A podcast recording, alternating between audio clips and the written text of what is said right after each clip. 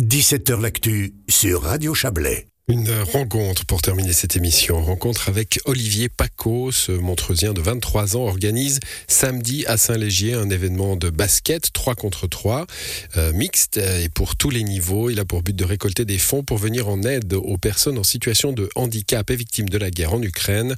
Deux causes qui tiennent à cœur à Olivier Paco. Atteint d'autisme et souffrant de plusieurs troubles cognitifs, il a vécu 4 ans à Lviv, dans l'ouest de l'Ukraine. Un séjour dont il se souvient volontiers.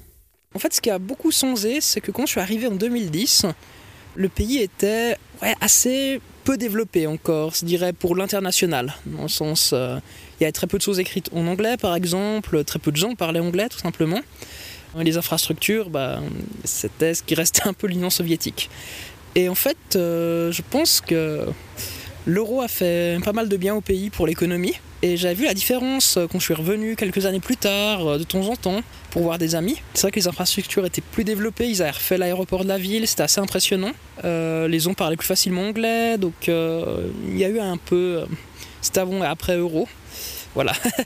Est-ce que vous avez encore aujourd'hui des contacts avec l'Ukraine? Oui, j'ai encore des contacts avec pas mal d'amis qu'on s'est fait là-bas. On a aussi accueilli, c'est nous, euh, plusieurs familles de nos proches bah, qui ont quitté le pays, surtout parce qu'ils avaient des enfants. C'était assez difficile pour eux de savoir est-ce qu'ils est devaient partir, est-ce que non, surtout le, ce qui n'aidait pas. Bien sûr, les hommes sont mobilisés là-bas, donc euh, les personnes qu'on a, c'est avant tout des femmes avec leurs enfants qui laissent leur mari derrière, donc il y a aussi toutes ces angoisses. Vous avez accueilli des, Ukrainiens chez vous? On a bah, actuellement deux familles qui sont euh, à notre salle et au Paco. Euh, donc ça de mes parents pour être plus précis, parce que c'est pas vraiment le mien. Et puis voilà, ils s'adaptent aussi un peu à la Suisse. pour l'instant, ça se passe bien. Et c'est vrai que ça reste euh, une situation assez particulière et on espère que ça puisse bientôt se terminer. Ça fait depuis le, 24 février que la guerre a éclaté. Comment vous vivez le quotidien depuis cette date? Au début, j'ai vraiment eu, un, je dirais, un, soc, c'était l'équivalent d'une coup de massue, euh, d'un coup de massue, pardon. Ouais, vraiment, je me disais, c'est assez, c'était assez dingue, surtout que les hum, premiers bombardements étaient très proches d'Elviv, donc vraiment voilà la ville où il y a euh, toutes mes connaissances que hum, je connais bien parce que bien sûr il y avait la guerre avant dans l'est du pays, mais c'était toujours resté euh, bah, là-bas en fait dans ces deux régions euh, séparatistes. Et même si c'était voilà une, guerre horrible où il y avait des catastrophes humanitaires, c'était vraiment une toute petite partie du pays où cette guerre se produisait. Là, d'un coup, on a, on a eu, et je pense pour toute ma famille, ça a été un soc, la guerre qui était partout. Ça, ça a été le, émotionnellement le plus dur à, encaisser, c'était ça, c'était de se dire euh, peut-être demain on aura des bombardements sur des lieux qu'on connaît et tout. Et voilà, après, euh, malheureusement, j'ai envie de dire, ça devient un peu une habitude. C'est la question que j'allais vous poser. Est-ce que vous avez l'impression que maintenant on s'est habitué au fait que oui, il y a un conflit entre la Russie et l'Ukraine et ici en Suisse, on s'en désintéresse un petit peu? Est-ce que vous le ressentez? Oui et non. D'un côté, c'est vrai qu'en euh, février, on en parlait énormément. Il y avait, je ne sais pas combien d'articles par jour. Et je pense, disons, la guerre en elle-même, elle est devenue peut-être un peu euh, quotidienne, puisque ça fait maintenant euh, plus de six mois que la guerre a lieu. On en parle quand même régulièrement, mais moins. Je pense par contre que l'élan de solidarité, il est encore bien présent dans ce que je vois. Voilà, il faiblit pas. Chaque fois que je parle un peu de ça, en règle générale, les réactions sont très compréhensives et euh, les comprennent bien que euh, ce qui se passe là-bas est vraiment horrible. Je pense qu'en Suisse aussi, où on est un pays où on n'a pas connu la guerre depuis ben, plus de 200 ans, euh, on a aussi des fois un peu de la peine à se rendre compte de ce que ça représente. Et vous insistez dans votre projet euh, sur le fait que non seulement ces populations qui vivent la guerre doivent être aidées, mais en plus les, personnes en situation de handicap sont souvent les, grands oubliés. Oui, pour moi c'est assez clair.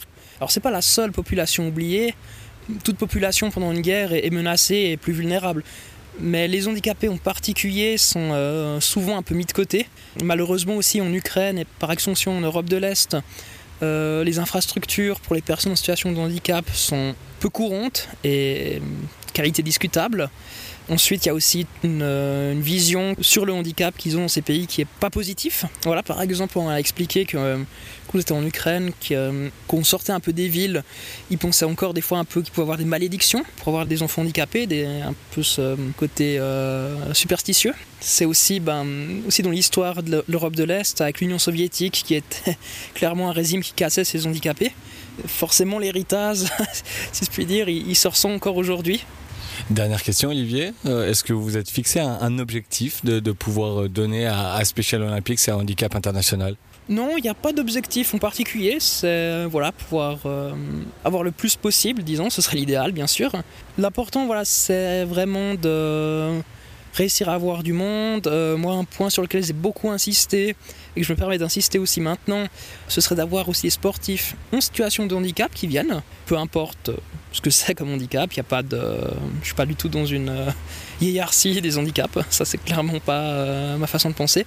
Donc, je pense qu'on a aussi un peu ce devoir, même si la communauté handicapée elle est très vaste, on a quand même, et spécialement les, gens comme moi qui ont plus d'autonomie, qui sont peut-être voilà, un niveau plus stable, si je puis dire, euh, dans leur vie. On a quand même un peu ce devoir de devoir aider ceux qui sont les plus démunis face à la folie humaine, tout simplement. Tournoi de 3 contre 3 au profit des personnes en situation de handicap victimes de la guerre en Ukraine, c'est ce samedi donc à Saint-Légier. Les fonds récoltés seront reversés aux associations spéciales olympiques et handicap international. C'est la fin de cette émission. À l'édition ce soir, Frédéric Nejad Toulami et Justin Gray. Je vous souhaite une très bonne soirée. Puis ratez pas le journal des sports, hein. vous entendrez parler de Roger Federer.